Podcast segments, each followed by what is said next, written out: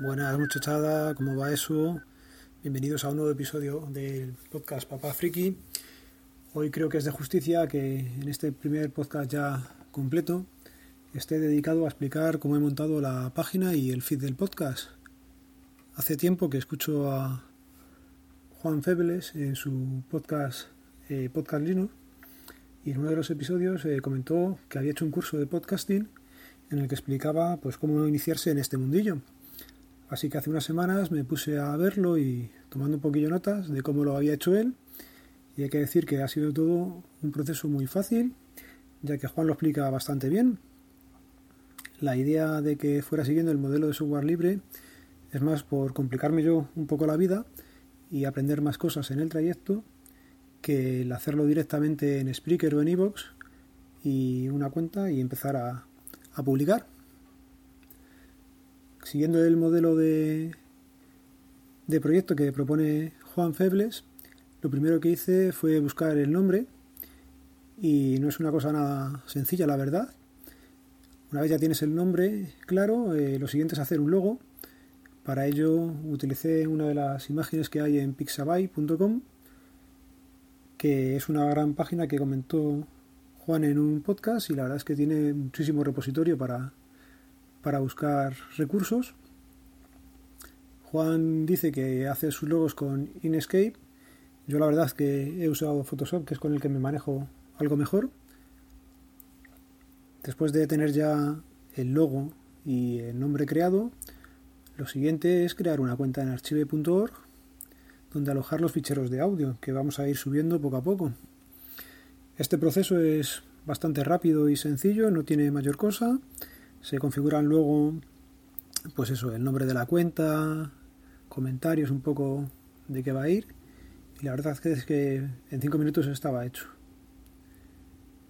El siguiente paso también es bastante sencillo. Sería en la página de GitLab hacer un usuario para poder en ella acompañar al podcast de, un, de una página web.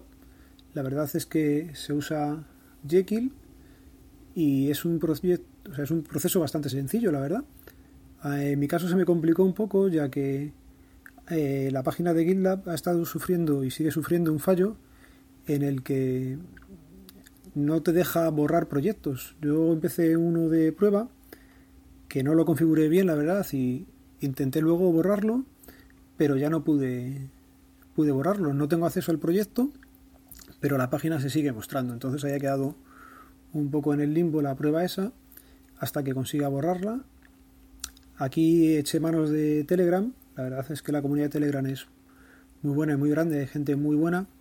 Y en el grupo de Ubic encontré a Carlos, un usuario que amablemente me ayudó a, a ver cómo había que hacer y configurar el proyecto en Jekyll. Y ya digo que el proyecto primero que hice no es el que estáis viendo ahora, más que nada por el problema que tiene la página web y, nada, que en algún momento quitaré de ahí. Así que, y luego ya lo siguiente es empezar a grabar. Que esto sí que es lo más complicado de todo. Es bastante curioso y, complicado desarrollar un tema y aunque sea pequeño el tiempo es... ¿Ha visto? Por ejemplo, ahora mismo ya me he liado un poquillo al hablarlo y lo que quería deciros es eso, que es muchísimo más complicado hablarle a un micrófono sin nadie enfrente que puedas ver si te está entendiendo, si no, que hablar con una persona como puede ser en el día a día.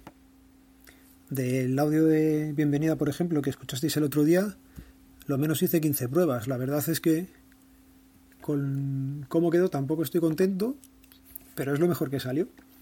Así que a cualquiera que, que escucha podcast y piensa que el que está hablando se lía no es capaz de seguir el hilo o se queda un poco trabado, le invitaría a que hiciera la prueba a ver si le resulta fácil o sencillo, porque para mí la verdad es que todo el que hace un podcast ya tiene mi reconocimiento.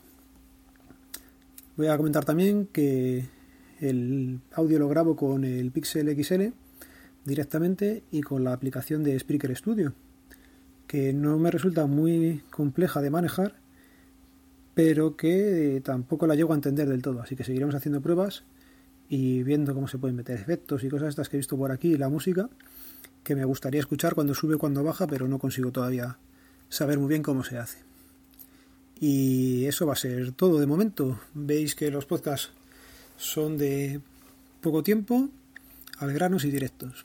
Así que un saludo y nos escuchamos, leemos o vemos. Hasta luego.